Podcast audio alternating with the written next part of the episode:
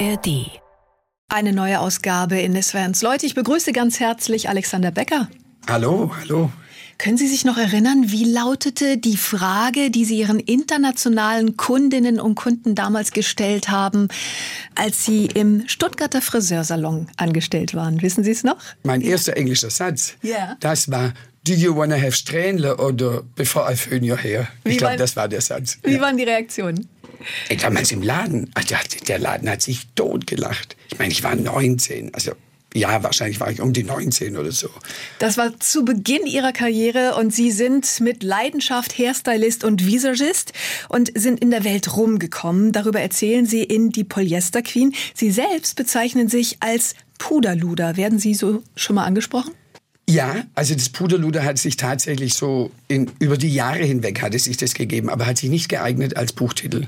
Ja, ich will Ihnen auch nicht zu nahe Ja. treten, weil das kann ja auch despektierlich Ja. rüberkommen, oder? Ist Ihnen das schon mal begegnet in Ihrem Beruf? Nein, die Leute kennen mich, dass ich ein bisschen frech bin und dass ich sehr outspoken bin. Und das war eigentlich für ein Interview, für ein Interview. Da hatte der Interviewer mich gefragt, was machen Sie denn? Und dann sage ich, am Ende bin ich ein Puderluder und mache Leute schön in einem Satz. Und dann wurde das Wort aufgegriffen und dann fand ich es lustig, dass er das aufgegriffen hatte. Und dann hat sich das so ein bisschen beflügelt. Denn es ist ja so, dass die Designerinnen, Designer, die Models, die stehen im Vordergrund und sie sorgen dafür, dass diese Menschen in Szene gesetzt werden. Und über diesen Beruf wollen wir heute Vormittag mehr erfahren. Und um die Leidenschaft nachvollziehen zu können, was macht das für Sie aus in diesem Beruf? Was fasziniert Sie nach so vielen Jahren immer noch daran? Was mich wirklich fasziniert, ist eine gute Frage, ist wirklich in jedem Menschen, und früher war es, also eine Zeit lang gab es dann mehr, welche Stars, aber in jedem Menschen so ein Potenzial zu erkennen, mit relativ wenig Mitteln so einen Look zu kreieren, dass die Person auf einmal ein bisschen anders strahlt und mehr aus sich raus strahlt. Ja, also nicht was aufsetzen, was jetzt manchmal bei einer Maske, das ist ein ganz anderer. Und ich muss sagen, am Menschen, mit Menschen, für Menschen ist einfach so mein Ding und ich mache es jetzt über 40 Jahre und ich bin echt immer noch super glücklich in dem Job.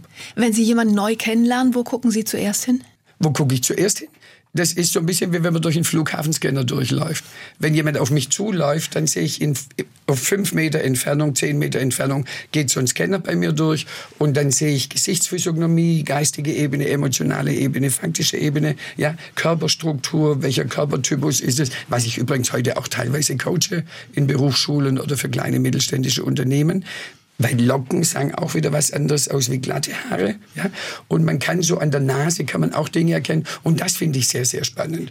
Und deshalb diese Typologie so zu spüren oder in meiner Wahrnehmung was zu spüren, auf den Menschen einzugehen, manchmal überrascht zu werden. Ah, okay, passt da nicht ganz. Ja?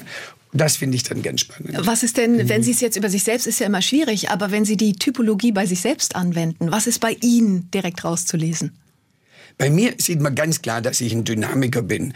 Also mit diesem Lucky Luke-Kinn, das ich hier unten habe, mit diesem Nussknacker-Kinn, da bist du jemand, der nach vorne geht. Also es sind durchsetzungsstarke Personen, die auch ihren Weg gehen. Auch diese schmale Struktur hat auch was damit zu tun. Du kommst noch durch jede Türe durch und so ist auch mein Leben verlaufen. Also die Dinge waren nicht unbedingt immer einfach, aber irgendwo ist immer ein Türchen aufgegangen, wo ich einen Fuß reinstellen konnte und okay, da bin ich noch mal. Ja.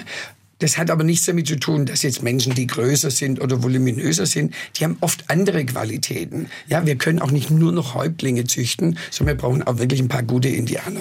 Was ich daraus höre, dass Sie sich vielleicht schnell langweilen, ist das so? Tatsächlich sehr gut analysiert, sehr gut, das gefällt mir. Ähm, ich bin jemand, der Dinge aufbaut. Ich bin jemand, der oft zwei Schritte voraus ist, wo andere noch gar nicht dran denken.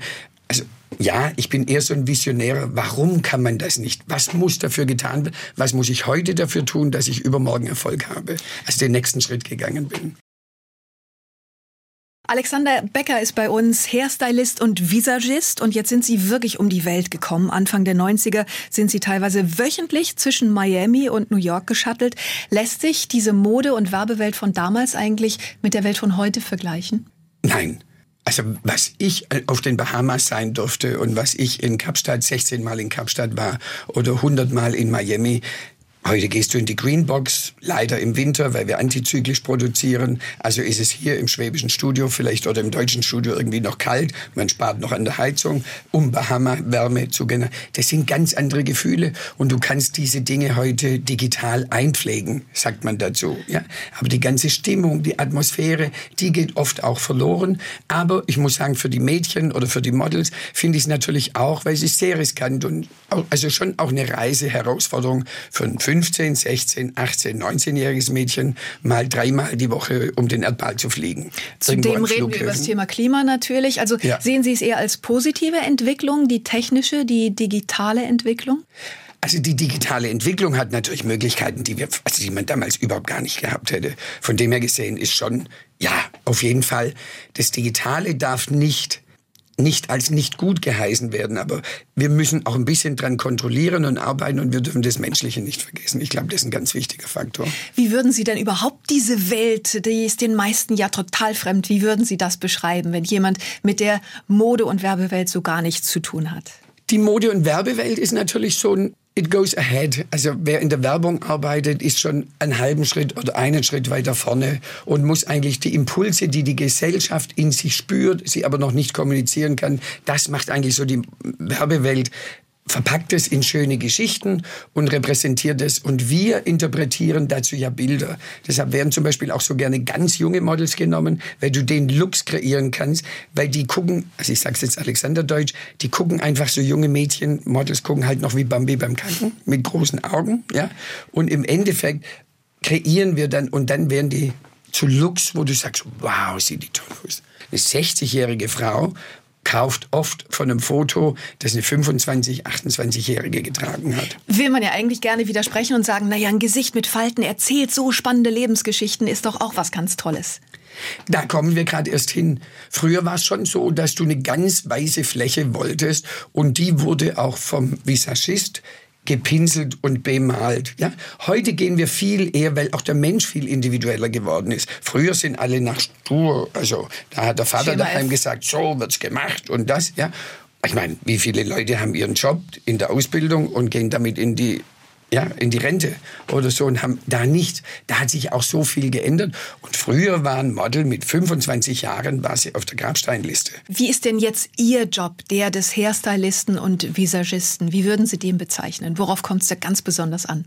Da kommt es drauf an, aus einem normalen Haar, das im Normalfall frisch gewaschen ist, hoffentlich gut gefärbt ist, dann aus absolut trockenem Haar eine Frisur gestalten oder eine Form gestalten, die für die Fotos ist. Und die muss wieder fotooptimiert sein, weil es bringt nichts, wenn der Hinterkopf also da im Nacken hängt, ja, und du von vorne aber gar nichts siehst. Ja? Also du musst auch immer so, und das ist auch so ein Lernfaktor, den junge Visagisten oder junge Maskenbildner eben auch brauchen. Was sieht denn die Kamera? Aus welchem Perspektive, aus welchem Winkel wird denn die Szene aufgenommen? Und was ist dann? Und bei uns sind oft die Seite 0,0 frisiert und die sieht so aus. Also wir, uns, it's everything is fake. Es gibt die Satire aufs Business mit Triangle of Sadness, sehr erfolgreicher Film. Und da gab es, glaube ich, eine Szene, ja, Balenciaga-Look war dann ganz besonders ernst gucken ja. und der H&M-Look, da wurde dann gegrinst. Ja, ja.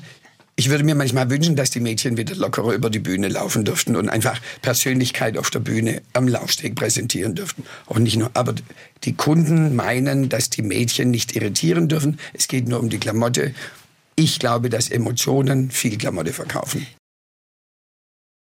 Alexander Becker ist bei uns in SWRs Leute. Was hat Sie eigentlich nach so vielen Jahren als Make-up-Artist in den USA, Italien, Australien, dann wieder nach Deutschland gezogen?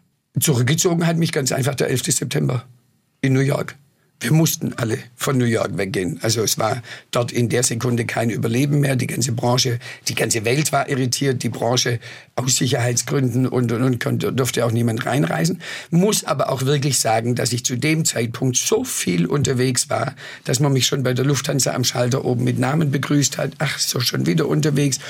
Und ich musste auch ein bisschen zurück zu meinen Wurzeln. Ja, ich war dann damals auch um die 40. Ja, und ähm, ja, erst auch zurückkommen. Und ich bin gerne auch so einen generationsübergreifenden ähm, Multiplikator, weil wir müssen die Jungen auch mitnehmen. Die werden es anders machen, wie wir es machen. Aber man darf die Jungen nicht verdammen und sagen, aber ja, soll sie selber lernen, sondern kurze Leine, lange Leine, sage ich immer bei meinen Schülern und Studenten. Ja, Sie sind wieder nach Stuttgart gegangen, da sind Sie ja. groß geworden. Sie haben ganz früh gewusst, dass Sie mal Friseur werden wollen. Gab es dafür so einen auslösenden Moment? Oh ja, das war der auslösende Moment, war damals tatsächlich, dass ich zu meiner Einschulung, wir sind nach Weilimdorf gezogen, und zu meiner Einschulung habe ich eine Frisur, also durfte ich zum Friseur gehen. Und in den Salon Mauser war das in Weilimdorf, da bin ich reingelaufen und dieser Geruch und diese irgendwas hat mich fasziniert und hatte mich dann da auch schon irgendwie begeistert. Und ich habe im Schullandheim, was man dann mit 10, 12 oder 14 irgendwie macht, da habe ich schon Boderek-Zöpfe gemacht, keine Ahnung gehabt, wie es geht. Aber Hauptsache, die Mädchen haben ausgesehen wie aufgeplatzte Schrubber, fanden wir alle ganz toll. Mit 12 haben Sie da schon ein Praktikum gemacht, wo denn? Beim Bräuninger, also hier in Stuttgart beim Bräuninger am Marktplatz im damals noch Salon Exquisit, weißes Hemd, Krawatte, Fliege, schwarze oder graue Hose, ja.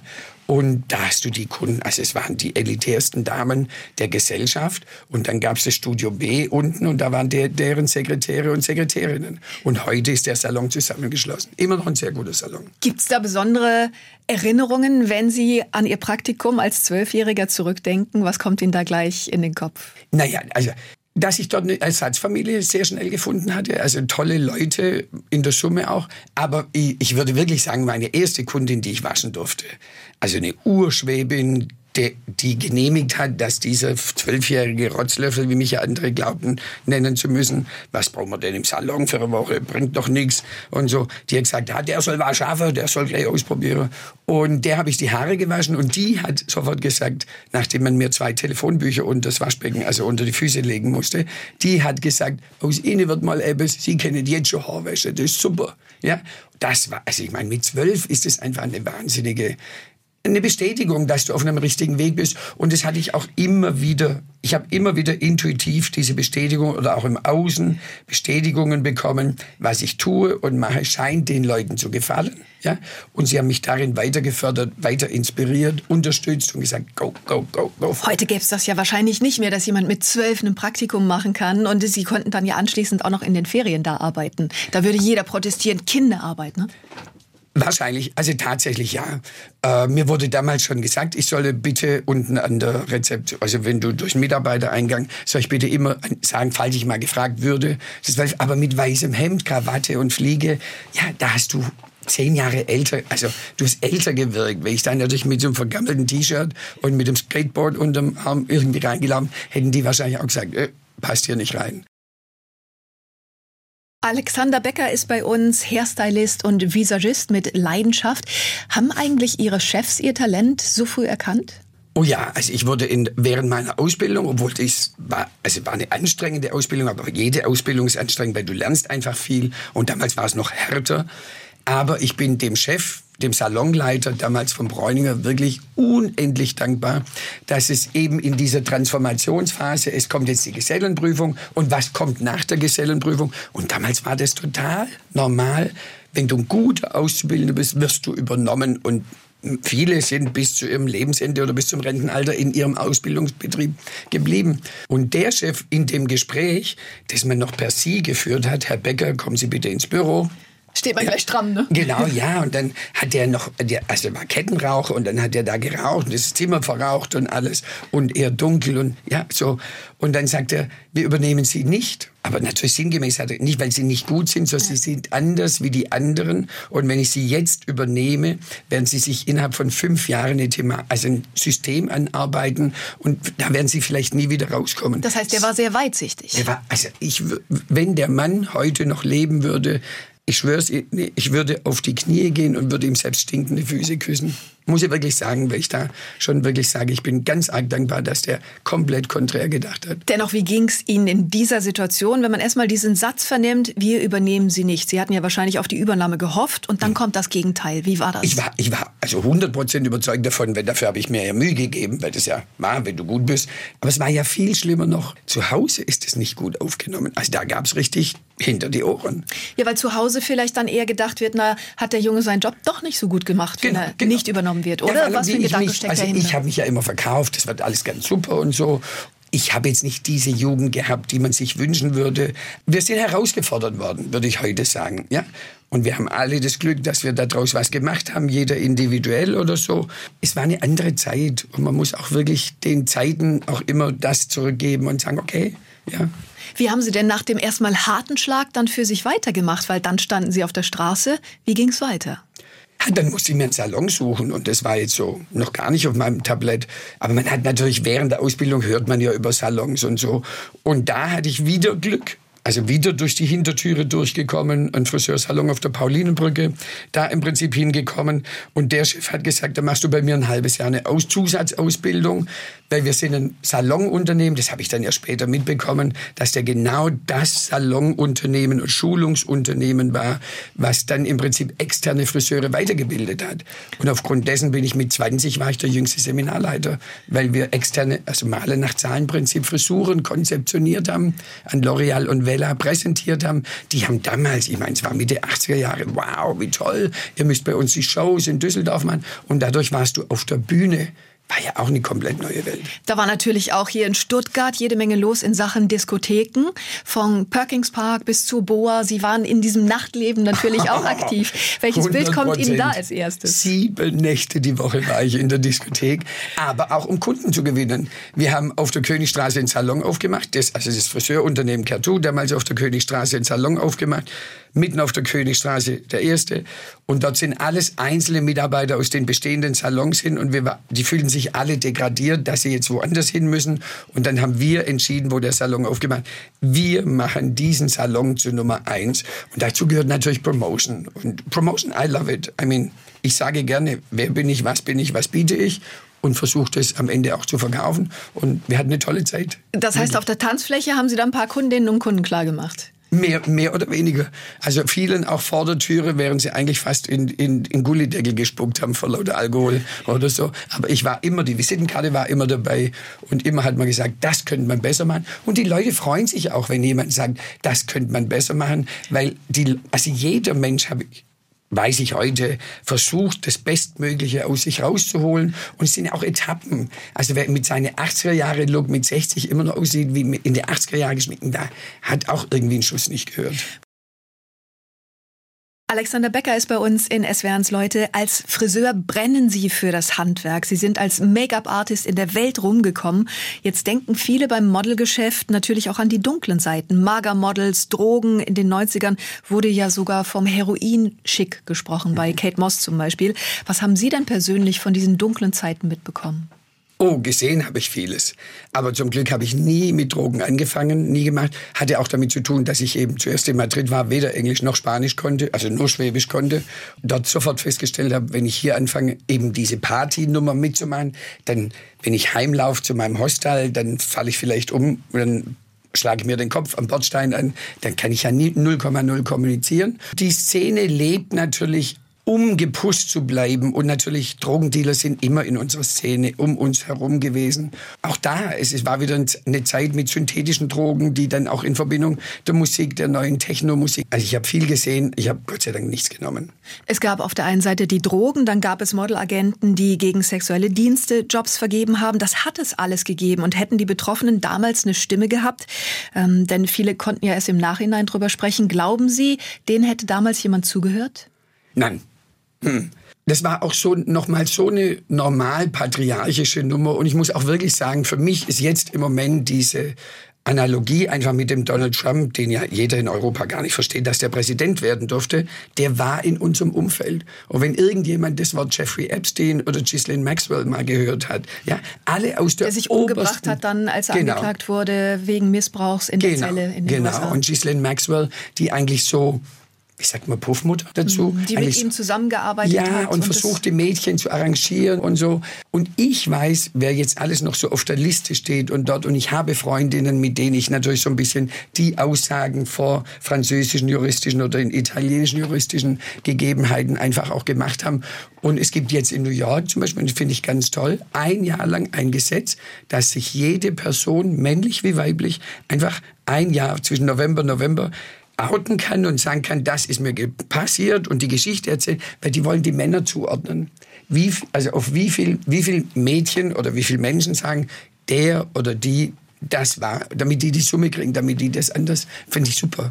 Naja, wenn Sie sagen, ja. Sie wissen, was da passiert ist, wäre es da nicht ein leichtes, diesen Menschen auf die Schliche zu kommen? So etwas kann man nicht wieder gut machen, aber man kann darüber berichten und man kann vielleicht vorausschauend arbeiten, dass so etwas nicht wieder passiert. Also ich denke, vorausschauend wird eh sowieso im Moment gearbeitet. Also die Gesellschaft entwickelt sich eben an Regularien. Die Branche braucht auch an Grundregularien. Ich meine, warum kommen 14-jährige Mädchen nach Mailand oder nach Paris ohne Eltern? ohne einen Elternteil. Muss halt in der Zukunft. Die Claudia Schiffer hatte immer ihre Mutter dabei. Es ist eins der saubersten Mädchen, das die Welt wahrscheinlich gesehen hat. Also die es auch so ganz hoch geschafft hat.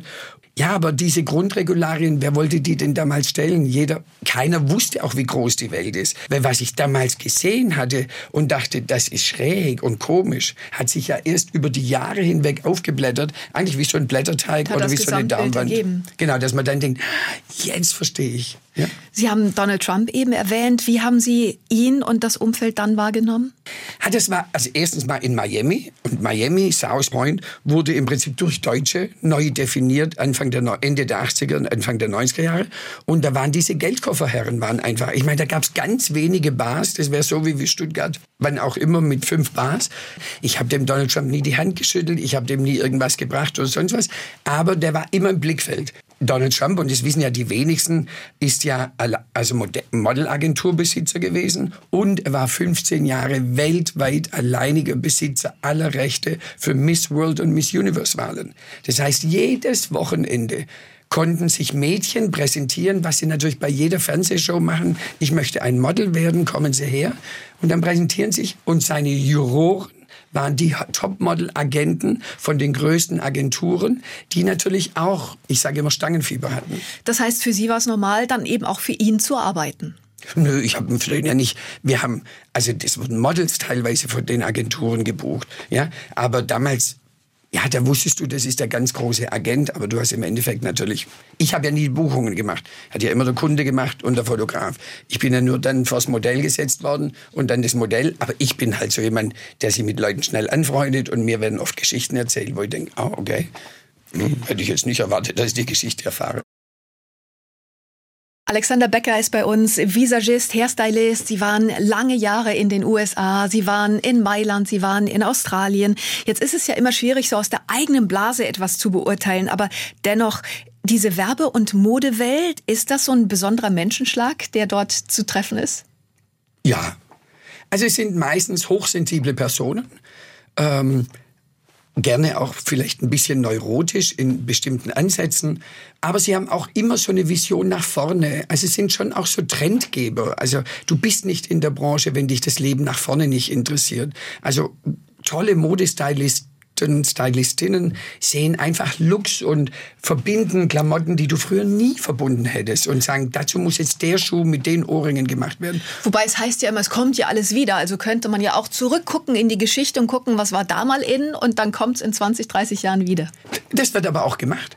Also ein Freund von mir, ein Visagist, der hat in New York eine Vogue-Produktion verloren, weil die haben gesagt, ja, wir machen so eine 70er-Jahre-Story. Und er so, ach, kann ich ganz super. Ich habe in die 70er Jahre, der war älter wie ich, ja, und der ist nach einem Tag heimgeschickt worden, weil sie gesagt haben, na, wir wollten nicht die 70er. Ja, wir wollten die Interpretation für heute mit so dem Gefühl, wie man das in den 70er Jahren, was ja mit Lidschatten und Farbe und anders einfach war. Und jetzt ist diese Mode- und Glamour-Welt, wie sie oft genannt wird, so eine ganz besondere, mit einer ganz besonderen Faszination. Was müssen Sie denn immer wieder erzählen, wenn Sie Menschen neu kennenlernen und die von Ihnen zu hören kriegen, was Sie alles schon gemacht haben? Na, meistens wird dann immer, wollen Sie immer eine Auflistung, wen ich schon alles irgendwie gemacht habe. Das ist eigentlich so, ja, wen hast du schon gemacht, wenn Sie im Schwabenland ist? ha, echt? Na, so. Aber, und, ähm, wen haben Sie schon gemacht? Naja, also ich darf mich glücklich schätzen, dass ich durch einen Kontakt, durch einen privaten Kontakt zu einem sehr berühmten Fotografen nach Hollywood gekommen bin, durch den Kontakt auch im Endeffekt nachher ähm, an die Regisseurin gekommen bin. Und wir haben Celine Dion, eins der ersten Musikvideos für den amerikanischen Markt gemacht. Wir haben mit Dolly Parton, Julio Iglesias gearbeitet, Taylor Dane, kennt heute wahrscheinlich gar niemand mehr. Ich habe auch hier für Pur oder so, also wenn es dann aus der Region ist, ich habe eine Liste von 271 Personen, die ich aufgelistet habe, und wo ich einfach sagen kann, die habe ich präpariert, gerichtet. Da kommen ja sicherlich viele Nachfragen. Dolly Parton zum Beispiel, die jetzt auch bei den Olympischen Spielen in Paris ähm, Musik macht. Es kommt ein neues Album von ihr. Was können Sie über sie sagen? Wie ist sie als Mensch? Die war ganz, ganz arg sympathisch. Wie gesagt, ähm, die erkennt eigentlich niemand, weil das ja alles Perücke ist und alles also gemacht. Also die Brüste, die sind gemacht, echt mittlerweile. Aber die hat ganz normale, ist eine ganz süße, ganz entzündete. Die muss ja auch 0,0 Gedanken machen, so viel Geld wie sie hat und die ist einfach auch gut betreut. Aber sie ist auf der menschlichen Ebene und da sage ich immer zu meinen Schüler, Schülerinnen, sage ich dann immer: Auf dem Weg nach oben bitte freundlich bleiben, weil auf dem Weg nach unten triffst Kommen du deine alle Leute wieder. alle wieder. Ja, und dann entscheidet sich oft, wie dein Weg weitergeht. Ja? Wie war das mit Pacino? Al Pacino, den, den habe ich jetzt nicht gerichtet. Der war nur bei einem ähm, Thanksgiving-Dinner. Der war bei einem Thanksgiving-Dinner eingeladen, kam viel zu spät. Also, wo ich dann mit meinem Königin Elisabeth-Syndrom und meiner schwäbisch antrainierten Etikette, man ist pünktlich, wenn man zum Essen eingeladen ist. Und Thanksgiving ist für die wie Weihnachten in Amerika, was man auch nicht weiß, dass es dann Ende November irgendwie schon stattfindet. Der kam einfach zu spät und der sah, also naja, gepflegt ist was anderes und hat das Essen runtergeschlungen, das jetzt von einem Privatkoch in der Privatküche extra angerichtet wurde und als verschoben zeitlich, das ist ja, ein Koch hat ja auch seine Termine und seine Garzeiten. Na klar, es muss ja auch Punkt fertig sein, genau, damit es auch schmeckt. und damit es all den Leuten, damit sie alle sagen, oh, wie super und toll. Und der hat also, I'm sorry, der hat gefressen wie ein Pferd und ist aufgestanden und gegangen und hat sich bei niemand entschuldigt. Also ist ja auch was. Und da dachte ich, also ist mir egal, wenn der jetzt ganz groß ist. Etikette ist Etikette. Also eine Grundetikette muss und sollte bleiben. Alexander Becker in SWRs Leute, wenn Sie einen Auftrag bekommen, wie können wir uns das vorstellen als Make-up-Artist? Wie läuft das Ganze ab? Ablaufen tut so, dass im Prinzip im Telefonat, im Erstgespräch einfach mal kommuniziert wird, hast du Zeit, dann wird eine Option ausgesprochen für das Datum, dann spricht man natürlich, um was geht's denn? Ist es Werbung? Ist es Editorial? Das sind dann Magazine. Okay, ja, dann weiß man so ein bisschen, dann kennt man dem Fotografen seine Bildsprache so oder der sagt, das hätte ich mir, das könnte ich mir vorstellen. Am Tag der Produktion kommt der Kunde, dann wird entschieden oder weiß man, geht man raus nach draußen. Ja? Aber der Visagist und der Haarstylist ist eigentlich der, der als allererstes funktionieren muss. Und deshalb ist immer ganz wichtig, dass man eine halbe Stunde, dreiviertel Stunde vorher kommt, dass alles aufgebaut ist, sauber aussieht und dass dann, wer immer kommt, ob es nur ein Model ist, ob es nur eine Endverbraucherin ist, die für ein Foto gebraucht wird oder ob es ein Superstar ist, wenn die kommen, muss alles funktionieren. Was müssen Sie dafür alles mitbringen? Was haben Sie im Köfferchen? In meinem Schminkkoffer. Ah, da ist alles, was, was bei Douglas und Bräuninger Parfümerie und Sephora und sonst wie gekauft werden kann von flüssigem Make-up. Aber ich bin selber jetzt eher so ein Airbrush-Make-up-Artist. Also ich sprühe das Make-up auf und habe damit auch mit der digitalen Ebene eine komplett neue Art. Und es wird wahrscheinlich auch meine Zukunft, also nicht wahrscheinlich, es wird meine Zukunft werden, ja, dass ich nämlich auch da schon jetzt an die Endverbraucher und Endverbraucherinnen denke, einen absolut natürlichen Look, an dem man nicht erkennt, dass man geschminkt ist. Uhrzeiten sind ja ganz wichtig. Es geht bei Ihnen oft früh los, weil das Licht da, glaube ich, gut ist. Ne? Sehr früh. Also wenn du dann in Miami oder auf den Bahamas warst, sagt der Fotograf abends, okay, ähm, nur damit du weißt, da um 6 Uhr an der Palme möchte ich gern fotografieren, weil da kommt die Sonne gerade hinten raus. Die ist dann auf ihrer Taillenhöhe, hätte ich gerne die Sonne stehen. Da ist sie bitte fertig. Hat nichts mit dem 9-to-5-Job zu tun? Nein, gar nicht, gar nicht. Manche Visagisten fangen ja irgendwann selbst das Fotografieren an. Ist es bei Ihnen auch schon mal, hat Sie da schon mal gejuckt? Nein, welchen technisch, also ich kann das Radio beim Einschalten kaputt machen. Also ich bin wirklich technisch, würde ich mich als unbegabt, ich habe eine technische Vorstellung, muss aber sagen, es gibt die ein oder andere Fotografen, Fotografinnen, die die haben einen ganzen Look und die sehen ein ganzes Bild und wenn die gut trainiert sind und ich meine, ich weiß sehr oft wenn mit jungen Fotografen sage, bist du dir sicher mit dem Licht, schieb mal die Lampe, guck mal, sieht's nicht so besser aus. Also du lernst ja ganz viel. Und ich habe ja mit den größten Fotografen gearbeitet und mit den kleinsten Fotografen, was auch immer. Sie konnten sich eine Menge abgucken. Genau, auch abgucken und oh wow, so kommt er zum Ergebnis. Und ich weiß, ich habe mit 481 Männern gearbeitet und mit 57 Frauen. Nur um mal diese Disbalance noch also zu kennen. Also die Fotografin, da gibt es auf jeden Fall einen Nachwuchsmangel. Und das war in den 90er Jahren, war das noch ein ganz großes Thema. Und dann hat mir erst noch vor kurzer Zeit einer gesagt, so viele Frauen. Und dann weiß ich, dass da noch viel Arbeit drin steckt. Wie ist es umgekehrt bei den Make-up-Artisten, das Verhältnis? Oh, ganz, also es sind 90, 95 Prozent sind eher Frauen und es sind weniger die Männer. Woran liegt es? Also die, die Visagistinnen aus den Jahren sagen, dass die Männer früher Männer konnten machen, was sie wollten, die Frauen haben es toll gefunden.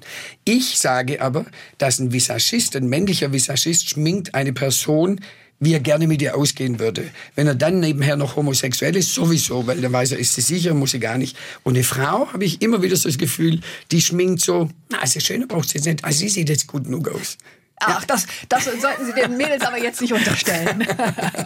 Das ist gemein. Ja, nein, so. nein, also es gibt ganz tolle Visagistinnen und, und auch die Männer, aber es ist wirklich erstaunlich, weil viele jetzt auch in der Friseurbranche gar nicht mehr homosexuell sind, was früher so ganz normal schien, das macht schwul. Ja, und es ist eigentlich nicht mehr so. Ja, in erster Linie ist es einfach ein Handwerk, muss man sagen. Oder? Es ist wirklich ein Handwerk und es ist auch ein ganz tolles Handwerk. Und es ist immer noch der vierte oder fünftgeliebteste Beruf, der gewählt wird. Leider nicht mehr ganz so viel.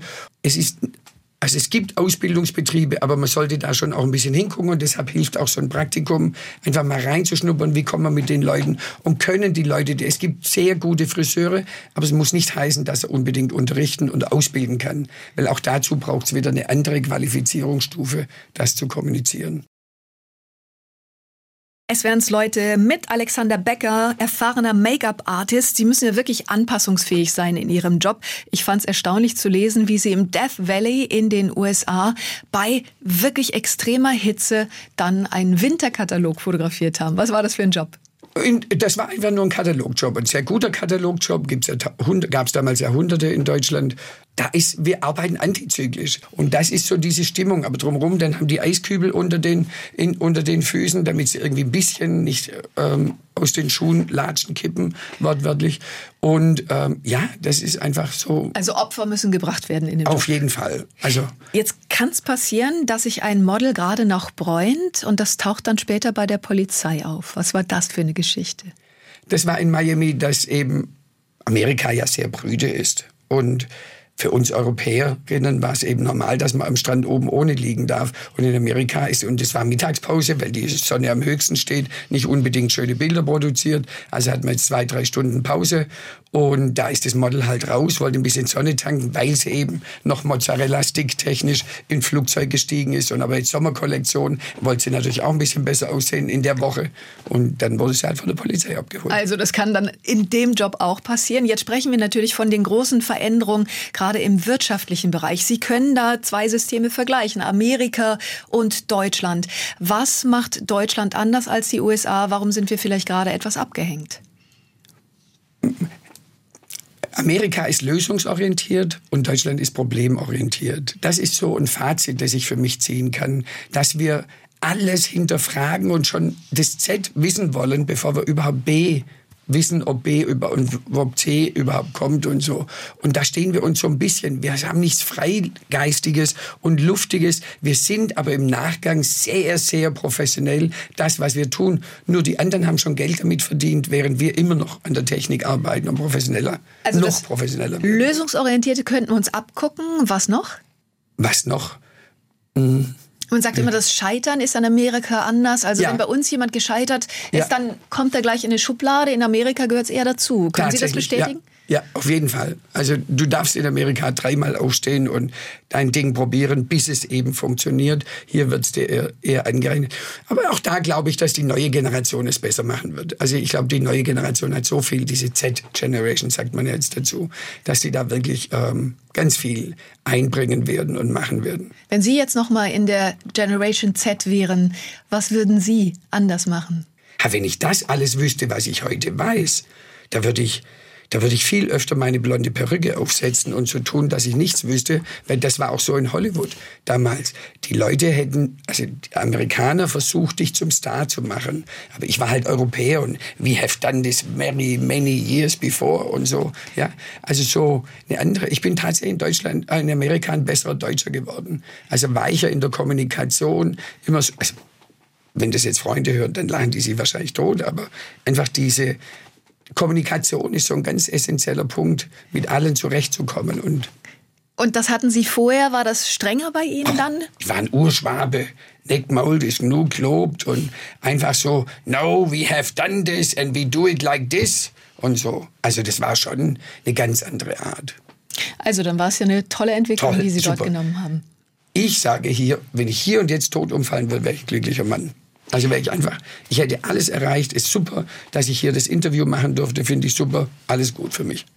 Fallen Sie trotzdem nicht tot um. Ich sage herzlichen Dank für den Besuch in Leute, Alexander Becker. Ganz herzlichen Dank.